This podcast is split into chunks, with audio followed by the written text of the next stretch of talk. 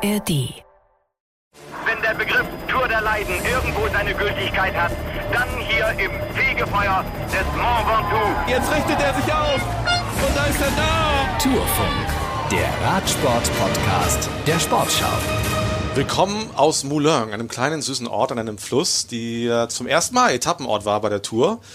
Und Jasper Philipsen hat zum vierten Mal gewonnen. Herzlich willkommen, hier ist der Tourfunk. Wir nehmen euch jeden Tag nach jeder Etappe mit, nochmal auf den Tag und gucken auf das zurück, was war, auf kuriose Geschichten, geben euch äh, Blicke hinter die Kulissen der ARD von der Tour. Ihr bekommt die wichtigsten Stimmen und wir wagen natürlich auch einen Ausblick. Und ich kann heute schon mal sagen, wir sind hier im Wagen zu dritt. Fabian Wegmann ist da. Hallo Fabian. Hi Moritz. Holger Gersker ist hier. Hallo Moritz. Moritz Kasselet ist hier. Hallo. Hallo. Und wir kriegen gleich noch Besuch von Max Schachmann der uns zugeschaltet ist. Schön. Bin sehr gespannt. Wir haben lange nicht mehr viel von ihm gehört. Hat ja bei der, in Rumänien eine Etappe gewonnen, musste dann am nächsten Tag das Rennen aufgeben. Und ich bin sehr gespannt, wie es ihm so geht und was er zu all dem sagt, was wir hier so täglich erleben. Also Maximilian Schachmann gegen Ende dieser Folge live im Tourfunk. Jetzt reden wir erstmal über das, was ist. Ich kann euch sagen, bevor wir auf Sportliche kommen, wir haben ungefähr 587.000 E-Mails von euch bekommen. Tourfunk.sportschau.de. Das ist unsere E-Mail-Adresse und ich sage dir ganz bewusst nochmal, weil wir uns bei der Flut an E-Mails, die wir bekommen, entschieden haben, dass wir am Ruhetag eine Sonderfolge einschieben werden, um ähm, die besten und häufig gestellten Fragen zu beantworten. Also ihr könnt uns gerne Mail schicken, tourfunk.sportschau.de und am zweiten Ruhetag, also am kommenden Montag, setzen wir uns für euch hin und äh, beantworten die wichtigsten Fragen. Also gerne her damit. Das wird dann nochmal ein Dauerpodcast. Das wird, das wird der erste Dauerpodcast, der immer läuft. genau. Aber man sieht, die Resonanz ist riesig und wir freuen uns total. Das ist ähm, alles wieder ein großer Erfolg dieses Jahr. Ja, Jasper Philipsen, der vierte. Pass auf, wir hören einfach mal rein in die letzten Meter, präsentiert von Holger Gersker in den deutschen Radiosendern. Wo ist Phil Bauers? Momentan ist der Vierte, aber eingezwängt. Er muss da rauskommen. Jetzt geht die Tür auf. Jetzt müsste er rauskommen mit dem Sprint. Das gelingt noch nicht. Jetzt ist Dylan Gronewegen der Führende. Dann kommt Philipsen und an dritter Stelle Phil Bauers. So kommen sie hier auf die letzten 100 Meter. Philipsen übernimmt schon wieder die Führung. Phil Bauers kommt dahinter. Kommt er noch ran? Nein, kommt nicht mehr ran. Dritter ist er wieder geworden. Wieder Jasper Philipsen. Wieder Jasper Philipsen. Zum vierten Mal gewinnt er auch hier in Moulin mit diesem Finish. Da kann er wirklich alle anderen in den Schatten stellen. Phil Bauhaus, man muss es nochmal deutlich sagen, der ist hier Dritter geworden unter den weltbesten Sprintern. Das ist ein tolles, ein klasse Resultat. Also, Jasper Philipsen, vier Etappensiege jetzt. Er gewinnt vor dem Niederländer Dylan Gronewegen und starker dritter Platz erneut für Phil Bauhaus. In Gelb bleibt Jonas Wingegaard, bevor es dann ab morgen wieder richtig in die Berge geht. Ja, Bauhaus also zum dritten Mal aufs sogenannte Podium, das es ja hier gar nicht gibt für den äh, zweiten und dritten äh, eines Tages. Ähm, just als die Fahrer am Ziel waren, hat es auch hier leise angefangen zu nieseln. Ich fand das ganz angenehm, heute mal ein bisschen, bisschen Abkühlung von uns zu kriegen. Wir mussten dann im Nieselregen und durften auf Phil Bauhaus am Bus warten. Bevor wir gleich darüber sprechen, hören wir ihn mal selber. Ich habe ihn gefragt, ähm, was denn jetzt fehlt für ganz, ganz vorne. Äh, die Endgeschwindigkeit. Äh, ja, ich muss sagen, heute habe ich mich vom Beginn an eigentlich nicht so gut gefühlt nach gestern. Äh, es wurde dann hinten raus ein bisschen besser, als so ein bisschen das Adrenalin kam. Äh, ja, man muss einfach sagen, dass Philipsen äh, schneller ist. Es ist dann auch kein Zufall mehr, wenn man vier von vier Sprints gewinnt. Äh, und auch so bei den, bei den schweren Etappen ist er auch ganz weit vorne. Äh, von daher ist er der Schnellste und äh, da muss man auch anerkennen, dass man ein bisschen schlechter ist als er. Nehmen Sie uns mal mit auf die letzten paar hundert Meter. Wie war der Sprint aus Ihrer Sicht? Äh, ja, ich war bei Hunewegen dran. Ich habe gesehen, dass er noch einen Anfahrer hat. Und äh, ja, es war dann auch sehr, sehr schwer für mich dran zu bleiben, um das Hinterrad auch zu verteidigen. Und äh, ja, ist dann äh, Meskic, sein Anfahrer, war dann ein bisschen früh dran, sodass wir nochmal äh, kurz rausnehmen mussten bei 300, 350. Und dann äh, kam, glaube ich, Uno X mit Christoph. Und äh, ja, dann war ich irgendwie so ein bisschen dahinter und äh, war dann einfach froh, dass ich dann noch den dritten Platz retten konnte. Wir haben ungefähr Halbzeit bei dieser Tour, bei Ihrer ersten Tour. Wie fällt Ihr Fazit bisher aus? Äh, ja, sehr gut. Äh, wie ich es vorhin meinte, Philipsen ist, ist der schnellste. Klar wünscht man sich äh, vielleicht auch äh, dreimal das Podium einzutauschen und dafür einmal Erster zu sein. Äh, aber gut, ist auch kein Wunschkonzert, von daher, äh, ja, wie Sie es sagen, dreimal auf dem Podium ist schon ganz gut für mich. Vielen Dank. Danke. Ja, würdigen wir erstmal einen starken Phil Bauhaus, muss man sagen. Erste Tour und ähm, dieses Rennen ist anders als alle anderen, das sagen alle Neulinge immer wieder und trotzdem mischt er total selbstbewusst vorne mit, Fabian. Was, was fehlt? Also er sagt ja selber die Endgeschwindigkeit, aber Was kann er noch tun, um diese zu bekommen? Also er ist sehr selbstbewusst. Also wenn man sich den Sprint nochmal anguckt, äh, ähm, er war relativ weit hinten. Es war ein, ein, ein, ganz kurioser Sprint. Ich dachte eher, dass es mit den Zügen besser klappt, aber keiner, keine Mannschaft hat einen richtigen Zug aufbauen können. Ähm, ähm, er hatte sich das Hinterrad von Grönewegen äh, gesucht, also gesucht. Der hatte nämlich noch einen Anfahrer mit Mesketch dabei, war relativ weit hinten erst ist dann aber mit ihm schön nach vorne gespult worden und war am Hinterrad von Grünewegen und das hat Philipsen gesehen und wollte das Hinterrad sich holen.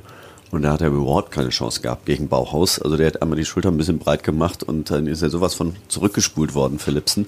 Ähm, also das hat er gut verteidigt, das war auch alles fair. Er war am Hinterrad, das war, das war top, aber Philipsen ist dann musste richtig bremsen, war hinten eingeboxt, hat dann einen Riesenweg, Umweg genommen, ist dann von der linken Seite gekommen, ist wieder zurückgekommen, hat sich dann ganz regulär das Hinterrad gesucht, hat ähm, Bauers dann auch ein bisschen freigegeben, das Hinterrad von, von Grünewegen.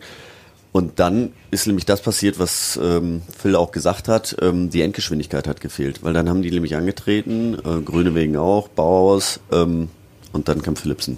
Und dann hat Philipsen von 68 nochmal auf 61, 71 km/h beschleunigt. Und diese 3 km/h können die anderen nicht. Das kann, kann kein anderer, der hier gerade im Feld ist, der fährt einfach in der Spitze, kann der 3 km schneller fahren. Und auf den letzten 50 Metern ist er nochmal so weggezogen, dass er halt ein, ja, eine Radlänge Vorsprung hatte. Und das hat ähm, Phil da ganz super eingeschätzt ähm, oder eingeordnet auch. Ähm, er ist genauso schnell wie die anderen, nur Philipsen ist gerade ein bisschen schneller. Er kann durchaus eine Etappe gewinnen, wenn es mal bei Philipsen nicht passt. Aber sobald Philipsen irgendwo vorne mit dabei ist, ähm, ja, wird es fast unmöglich, den zu schlagen gerade. Philipsen hat es auch im Interview nochmal gesagt, er hatte ja heute nicht seinen Anfahrer dabei. Äh, Mathieu van der Poel, dem geht's nicht ganz so gut, der hat ein bisschen Halskratzen, hatte sich komplett auch aus dem Finale rausgehalten. Somit war er auf sich allein gestellt und er gewinnt auch alleine. Holger wirkte auch so, also ich will nicht sagen gelangweilt, aber es war schon so ein bisschen Business as usual im wahrsten Sinne. Bist du, äh, ist das langweilig jetzt hier die Sprints zu kommentieren?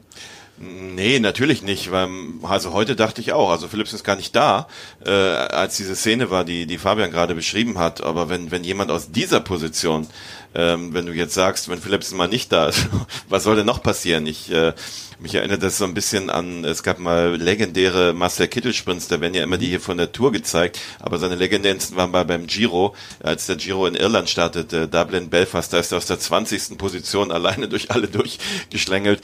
Also wenn der das auch noch kann, dann gewinnt er hier wirklich sieben Etappen. Ähm, und ähm, seine Mannschaft wird ihm das vorbereiten für die drei möglichen Sprints, die es noch gibt. Ähm, und Paris hat er vorher ja schon gewonnen. Und ähm, ja, das ist eben eben schade für Bauhaus mit dieser, der ist jetzt wirklich auch selbstbewusst und rangelt sich da auch mit durch und ist der Kronprinz, ne, also von der von der Stabilität mit mit äh, jetzt dreimal auf dem imaginären Podium. Das haben die anderen nicht geschafft. Also Philipsens Kronprinz. Äh, ich habe gerade auch schon gesagt, wer oft so auf zweiter, dritter wird, muss mal erster werden aber da muss echt was passieren. Es gibt ein Foto, weil du äh, Marcel Kittel angesprochen hast. Ich glaube, das war in Po und das war, glaube ich, in dem Jahr, als er vier Etappen gewonnen hat. War das so 2014 ja einmal und dann aber auch mhm. später noch, wo er fast grün gewonnen hätte, wo er dann ausgestiegen ist. Da gab es ein Foto so vom Sprint, so von der Seite fotografiert, ein bisschen mit Abstand und von oben, wo er im Sprint irgendwie, ist jetzt ungelogen, sieben, acht Meter Vorsprung hatte, weil die anderen gar nicht mitgekommen sind. Das war eine irre Aufnahme. Ja, ähm, wir können ja fast schon einen Haken drunter machen unter dieser, unter dieser Sprintnummer, weil wie am Ende gewinnt immer noch der Mann in Grün. Können wir das grüne Trikot eigentlich auch schon vergeben? Ja. Ja, wenn alles gut läuft, ja. Gar wenn alles normal läuft. Wenn alles normal läuft. Ja. Aber er muss also halt in, in, in, in Paris, Paris ankommen. Ja. Wenn er nicht in Paris ankommt, dann wird's okay. super spannend, ne? Da, weil dann ist es dahinter Kokar als Zweiter. Dann. Nur dann, natürlich. Also das ist das Einzige. Es gibt gar nicht, äh, hat quasi drei Siege Vorsprung. Also ne, er hat 150 Punkte Vorsprung, 50 Punkte gibt's bei, einem, bei einer Flachetappe für einen Sieg. Also ähm, es ist ihm normal nicht zu nehmen, wenn er im Ziel ankommt. Wir haben heute nochmal mit Georg Zimmermann gesprochen, der ja gestern großartiger Zweiter geworden ist. Gestern nach dem Ziel noch so ein bisschen ja, enttäuscht war, ähm, ob der liegen gelassenen Chance zum Sieg. Heute klang das schon wieder ein bisschen anders. Ich habe die Erfahrungen von gestern verarbeitet oder halt den Rennverlauf und ja, bin jetzt, habe jetzt irgendwie meinen Frieden mit der Etappe gefunden und ähm, ja, bin jetzt stolz auf meinen zweiten Platz und ja, kann damit gut leben die Tour de France geht weiter. Wir sind gerade mal bei der Hälfte, von daher ja. Mittlerweile bin ich halt sehr zufrieden mit meiner gestrigen Etappe. Und jetzt kommt eine knalle Aussage. Äh, Georg Zimmermann bekommt natürlich viele Rückmeldungen von zu Hause. Ja, viel Positives, viel Zuspruch. Ähm, meine uralte Oma hat die Etappe mitverfolgt mit 10 cm zwischen Nase und riesen Flachbildschirm. ähm, ja, waren alle ähm, sehr zufrieden und oder halt auch stolz auf mich. Von daher ähm, ja, positive Resonanz, ähm, große Begeisterung bei mir zu Hause in Augsburg in Schwaben. Von daher, ja, alles gut. Alles gut. Alles gut. Liebe Grüße an Oma Zimmermann. Ja. Ja. Ich hoffe, er kriegt irgendwann mal das gelbe Trikot, dann ist er besser zu erkennen. Ja, das stimmt. Ich, übrigens, apropos Trikot, ne? immer wenn ich den Paulus hier im Bergtrikot sehe, denke ich immer noch, geht euch das auch noch so, das könnte jetzt auch Zimmermann sein. Weil wenn der am ersten Tag das gepackt hätte, dann hätte er ja versucht, das jeden Tag zu verteidigen und den Vorsprung entsprechend vielleicht ausgebaut. Also hätte sich, die, die Wege haben sich gekreuzt von den beiden und sind dann weit auseinandergegangen. Und ich denke jedes Mal, es hätte, könnte auch der Zimmermann sein eigentlich. Ne? Ähm, ja, aber ähm, ist er nicht und jetzt hat er vielleicht die Möglichkeit, morgen wieder anzugreifen ähm, und nochmal um den Sieg zu sprinten. So. Vielleicht mit einem anderen Gang. Uli, sagt uns mal, was morgen vorkommt. Essen und Trinken ist immer ein Thema auf den Spuren der Tour de France, auf dieser Etappe aber ganz besonders. Der Startort Roanne am Oberlauf der Loire, etwa eine Autostunde nordwestlich von Lyon, hat als schon keltische Siedlung eine bewegte Geschichte, einen schönen Yachthafen. Aber berühmt ist er für die Kochkünste der Brüder Troiscros. Seit 1968 stehen sie ohne Unterbrechung mit drei Sternen im Guide Michelin. Die Strecke führt später durch die Weinberge des Beaujolais, ein Wein, der bis heute mit einem Imageproblem zu kämpfen hat. Die Gamay-Traube war in Burgund als zu minderwertig betrachtet und deshalb in die Nachbarregion verbannt worden. 1951 erwarben die Beaujolais-Winzer das Recht, ihren Wein als einzigen in Frankreich noch im Erntejahr zu verkaufen. So kommt seit 1985 der Primeur am dritten Donnerstag im November in den Handel. Ein Geniestreich des Marketing, der lange weltweit funktionierte. Heute gehen einige Winzer neue Wege hin zu mehr Biowein und mittlerweile gibt es im Beaujolais schon zehn Weine mit Prädikat. Der Zielort Belleville en Beaujolais lockt zum Museum des Hotel Dieu, ein Krankenhaus einst für die Armen mit seinen charakteristischen Gassenbetten. Ja, danke Uli. Es wird morgen wieder ziemlich bergig. Es geht nicht ins Hochgebirge, aber wir sind halt mit Zentralmassiv nochmal. Da wird schon ordentlich geklettert. Holger, wie schwer wird's morgen? Ja, ein bisschen schwerer, glaube ich, noch als äh, gestern, als die zehnte Etappe. Also rein von den Höhenmetern her sind wir auch wieder bei 3100. Und wir haben ähm, tatsächlich wieder fünf Bergwertungen, aber hinten raus kommen die schwereren Berge. Das ist, glaube ich, ein bisschen der Unterschied. Und der andere Unterschied, es geht nicht gleich mit Kilometer Null los.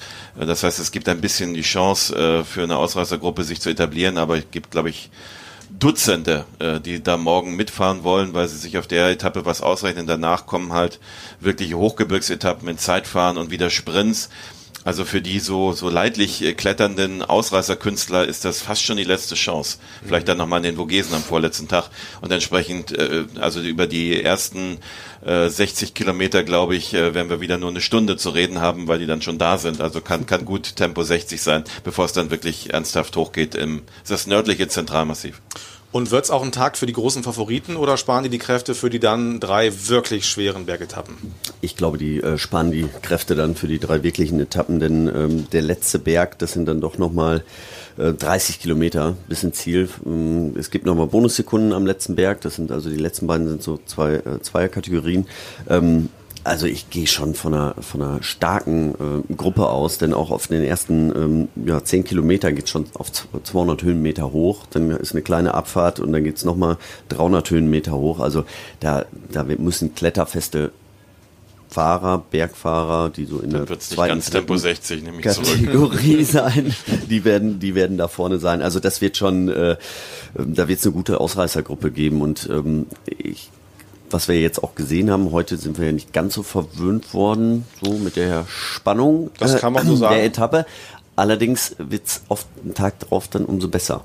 Und äh, ich habe lieber mal eine, eine bisschen langweiligere Etappe und dann nur eine richtig, eine, wo es richtig abgeht, so wie gestern die Etappe nämlich, ähm, als wenn es immer gleich bleibt. Ja, Sprinteretappen sind ja per se erstmal wirken auf dem Profil schon nicht ganz so spannend. Morgen ist das ja sehr, sehr wellig. Also wellig ist fast noch untertrieben. Es geht ja richtig, richtig, richtig steil nach oben. Georg Zimmermann haben wir eben gehört. Wir haben gestern auch von Michael Ostermann gehört. Etappen 10 und 12 sind die, die er sich rausgepickt hatte. Gestern war die 10., heute die 11., morgen die 12. Das heißt, können wir morgen mit Georg Zimmermann wieder rechnen? Was glaubst du?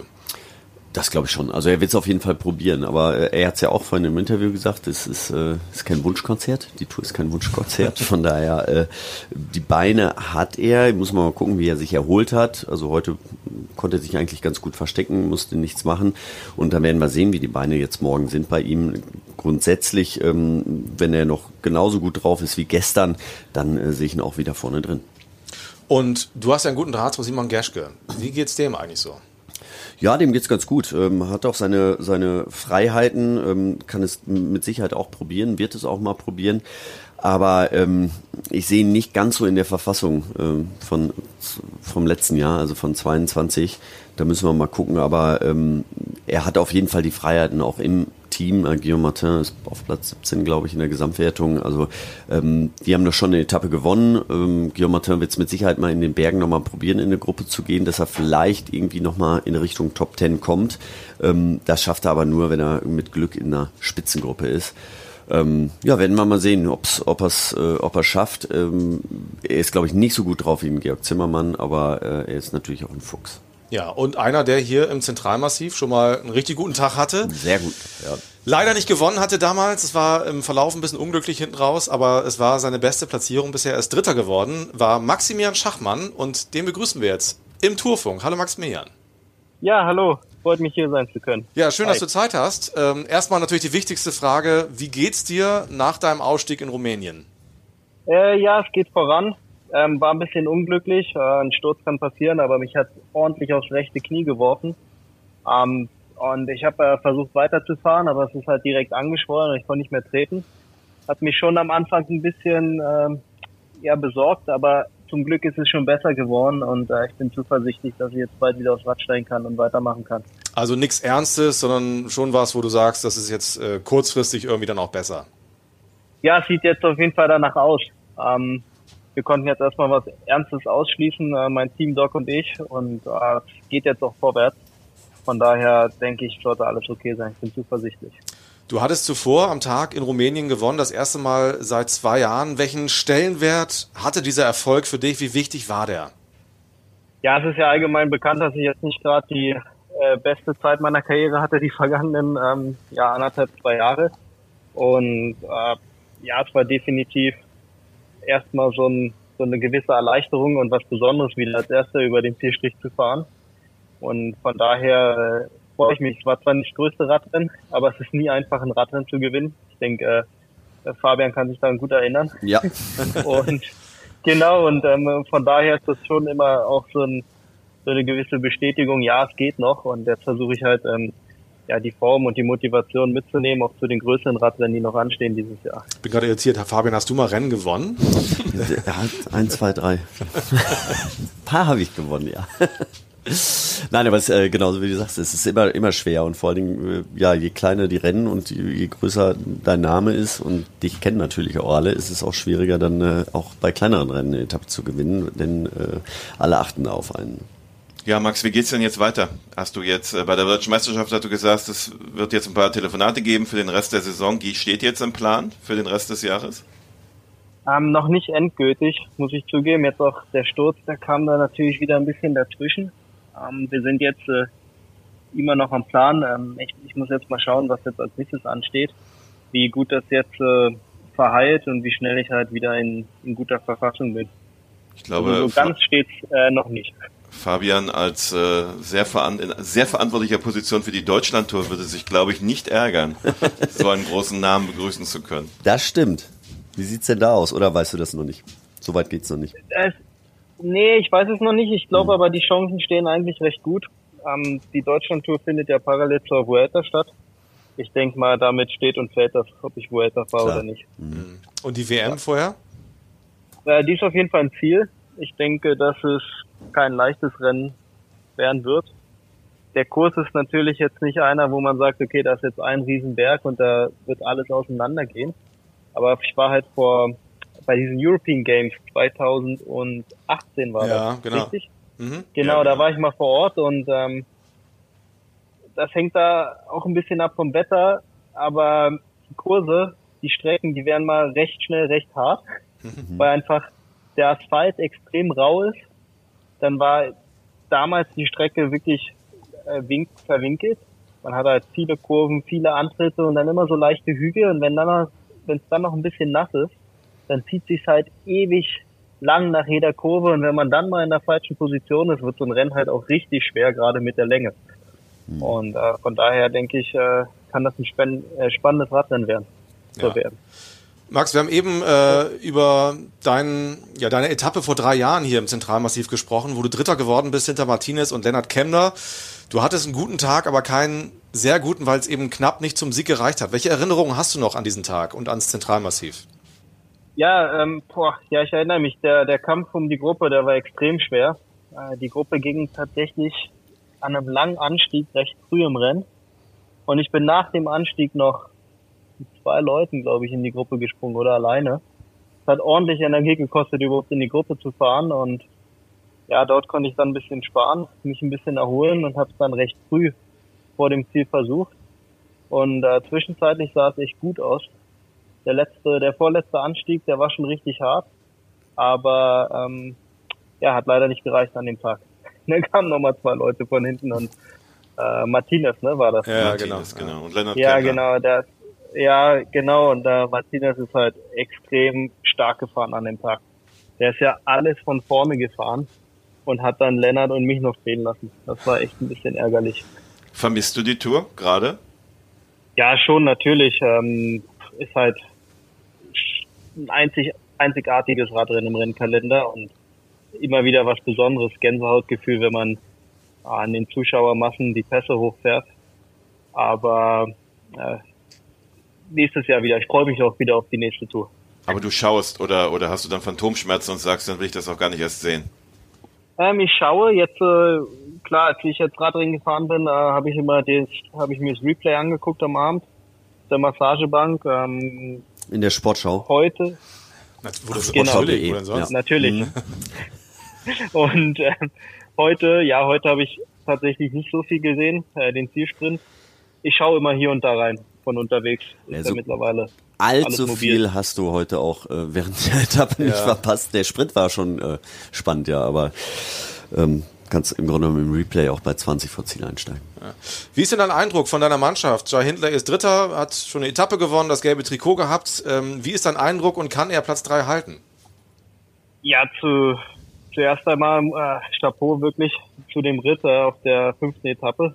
Gelbe Trikot-Sieg war natürlich äh, eine Riesensache auch für, für die Mannschaft und für Jai selbst, denke ich, oder ganz sicher.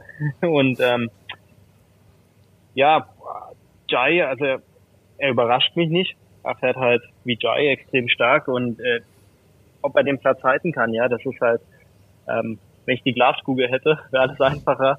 Aber ich glaube persönlich, dass er schon sehr, sehr gute Chancen hat, weil er historisch gesehen gerade auch äh, seine Stärken eher in der dritten Woche hatte. Und jetzt äh, in der zweiten und dann auch hoffentlich in die dritte Woche sogar mit Abstand auf Plätze vier und fünf und sechs starten wird. Und ich denke, dass ihm das äh, persönlich in die Karten spielen wird. Ich hoffe es zumindest. Ja. Aber so wie wir es wir gesehen haben in der Vergangenheit, sollte es eigentlich so sein. Wie ist denn das für dich eigentlich, wenn du die Kollegen ähm, so die Berge hochfahren siehst? Das wird die nächsten Tage häufiger vorkommen. Es wird richtig schwer am Wochenende, dann geht's in die Alpen. Äh, leidest du da mit oder wie ist das Gefühl vor der Glotze? Ah ja, natürlich leidet man schon mit. Ähm, bei den Bergetappen tatsächlich weniger, wo ich immer echt nicht hinschauen kann, sind die, äh, also war zum Beispiel das Auftaktwochenende oder äh, auch die Sprintankünfte teilweise, wenn es richtig hektisch wird im Finale. Ja, Zum Beispiel das Finale auf dem, auf diesem, äh, auf dem, der Rennstrecke. ja, ja da hat's geschändert. Ja. Mama Mia. Ja, wenn man sich das schon anschaut, ja, als, ich glaube, der normale Zuschauer, der sieht gar nicht, wie eng gefahren wird. Ja. Dass keiner bremst vor der Kurve, ja. Aber als aktiver Fahrer, ja, ich kann mich halt super hineinversetzen und ich sehe halt den Unterschied. Und es ist halt extrem hektisch, wie jedes Jahr. Man sieht's. Du hast gesagt, du hast keine Gl- Glaskugel, aber du weißt ganz bestimmt als erster, wer gewinnen wird, Wingegaard oder Pogacar. Oder Hindley? Ah, ja, also ich würde mich für Jai freuen, aber ich glaube, das wird schwierig, weil äh, Pogacar und Wingegaard waren schon in ihrer eigenen Liga, so wie es ausschaut. Ähm, ich finde es äh, aktuell ganz spannend. Ich kann es nicht sagen, wer gewinnt. Ähm, es ist ultra spannend. Die, die, die Attacke von Wingegaard, wo es eigentlich so aussah, als wäre mit Abstand der stärkste. Und jetzt das Comeback von Pogacar. Ich denke, es wird noch eine echt spannende Tour bis zum Ende. Kennst du einen von den beiden ein bisschen besser? Äh, ja, Pogacar würde ich sagen, kenne ich ein bisschen besser, aber auch nicht extrem gut. Okay. Also hast du auch keine verteilten Sympathien da irgendwie, wünscht einem dem Sieg mehr als dem anderen irgendwie? Nein, ich denke, äh, am Ende äh, wünsche ich dem, dem besseren Fahrer. Ich hoffe, dass keiner irgendwie äh, aufgrund von Krankheit oder sturzbedingt ausfällt, sondern beide halt in perfekter Verfassung bis zum Ende kämpfen können. Ja. Ich denke auch, das ist das, was die beiden sich wünschen. Das wünschen wir uns alle und das ist ja auch das Tolle, äh, dass wir uns darauf freuen können, was die nächsten anderthalb Wochen noch passieren wird. Also wenn beide toi toi toi gesund bleiben, sehen wir, glaube ich, äh, noch ein episches Rennen und ähm, freuen uns sehr, dass du kurz Zeit für uns hattest. Ähm, das Allerwichtigste ist, werd schnell gesund, komm schnell auf die Beine und dann hoffen wir, dass wir dich ganz bald auf dem Rad wiedersehen. Ja, hoffe ich auch. Vielen Dank. Vielen Dank, dass ich hier sein konnte. Ja, schöne Grüße. Ja. Bis dann. Ciao, ciao. Ciao. Ja, Max Schachmann im Tourfunk, meine Damen und Herren. Holger und Fabian haben gerade ganz nervös hier aus unserem Fenster geguckt. Wir haben so ein kleines, schmales Fenster. Sieht aus wie so ein Fenster im Zug, was man so von oben so ein bisschen runterziehen könnte, wenn man es aufmachen wollte. Weil da draußen große Aufregung herrschte. Was war da los? Ja, äh, Philipsen hat noch ein paar Autogramme gegeben. Der kam gerade wahrscheinlich von einer ähm, ja, entweder Dopingkontrolle, ähm, Pressekonferenz, äh, allem und ähm, wir haben es fünf vor sieben, Anderthalb Stunden. anderthalb Stunden nach dem Genau. Ziel. Und er ist noch nicht geduscht und äh, noch nicht im Hotel, noch lange nicht. Aber er hat das grüne Trikot. Ja. Ja. Nee, aber da sieht man mal, wie lange das dauern kann. Ja. So für die Fahrer, die dann was gewinnen oder auch im Trikot sind. Ey, wir Für sind auch noch hier. jeden Tag, ja, natürlich. Wir arbeiten auch noch. Ist so. Wir haben auch einen langen Tag. Aber wir machen es gerne. Wir, machen es morgen nicht in die Berge fahren, außer Fabian. Der fährt wahrscheinlich die Zweierberge am Ende ab, beide. Ja, das probiere ich auf jeden Fall. Okay. Ich freue mich sehr auf morgen. Es wird wieder eine spannendere Etappe. Morgen wieder live zu sehen im ersten. Äh, ab 14.10 Uhr. ab 14.10 Uhr. Natürlich auch auf sportschau.de, da findet ihr ganz viele Videos, Interviews, äh, Texte, Audios und den Tourfunk bekommt ihr jeden Abend gewohnt in der ARD Audiothek. Nochmal die E-Mail-Adresse tourfunk.sportschau.de. Schreibt uns gerne. Am Sonntag legen wir eine Extraschicht für euch ein und machen eine Sonderfolge mit euren Fragen hier auf diesem Kanal. Herzlichen ah, Dank euch nicht am beiden. Montag. Ich dachte, am Anfang wäre mein Ruhetag gestrichen worden und das käme am Montag. Was habe ich gesagt? Am Sonntag. Nein, am Ruhetag. Entschuldigung, am Ruhetag. Also doch gestrichen.